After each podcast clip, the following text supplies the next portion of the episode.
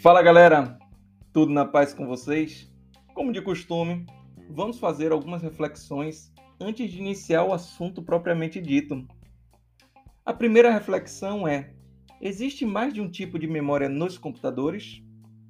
E a segunda, por que, quanto mais memória tem um dispositivo, necessitamos de mais? Para essa segunda, eu poderia parafrasear a lei de Paxson: programas tendem a expandir-se a fim de preencher a memória contida, ou seja, eles tendem a se expandir até preencher toda a memória. Beleza? Eu sou o professor Rafael Brasil e nesse podcast vou falar sobre memória principal. Para iniciar, quero falar com vocês de maneira bem direta sobre o que é e qual a função da memória. Memória é um componente de um sistema de computação cuja função é armazenar as informações que são ou serão manipuladas por esse sistema para que eles possam ser prontamente recuperadas quanto necessário. É muito parecido com o que acontece com o sistema mais harmônico do mundo, o ser humano. Ou seja, nós vamos recebendo informações, dados durante toda a vida Porém, temos as lembranças. Sempre que a gente precisa, a gente acessa essas memórias, essas lembranças e traz a informação para a execução. Muito parecido com o que acabamos de falar sobre o computador. Conceitualmente, as memórias do computador é um componente muito simples. É um depósito onde são guardados certos elementos, dados ou informação para serem utilizados quando desejado. No entanto, na prática, é um sistema de computação, não é possível construir e utilizar apenas um tipo de memória.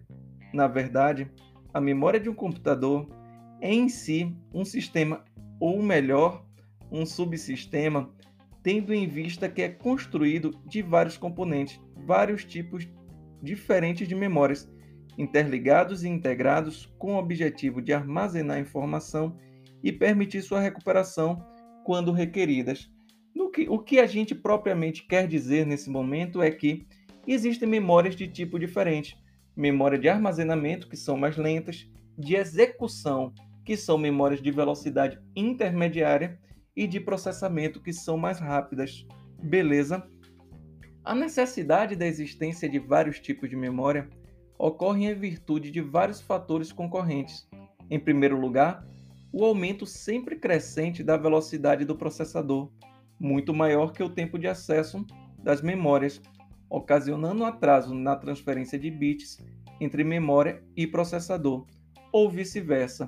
Outro fator se relaciona com a capacidade de armazenamento de informações que os sistemas computacionais precisam ter, cada vez maior, em face do aumento do tamanho dos programas, bem como o aumento do volume de dados que devem ser armazenados e manipulados para sistemas atuais. Muita coisa disso que a gente falou acontece no nosso dia a dia. Antigamente usava-se um, dois programinhas quando estava utilizando o computador ou qualquer dispositivo. Hoje em dia não. A gente quer ouvir música, a gente quer jogar, navegar na internet, fazer um milhão de coisas de uma única vez.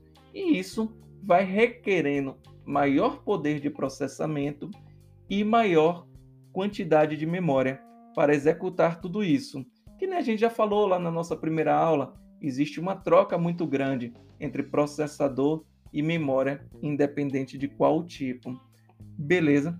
Se existisse apenas um tipo de memória, sua velocidade de tempo de acesso deveria ser compatível com o do processador, de modo que este não ficaria esperando muito tempo um dado que estivesse sendo transferido da memória mas, para eu ter uma única memória com a velocidade do processador, essa seria, teria um valor exorbitante, um custo exorbitante. Então, não vale a pena isso. Por isso que criou-se essa estrutura que a gente está falando. Vamos dar nome para ela?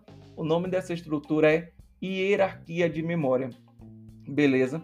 Esse podcast fica por aqui, mas não esqueça de acompanhar toda a nossa trilha de ensino-aprendizagem Beleza? Grande abraço e te espero no próximo material.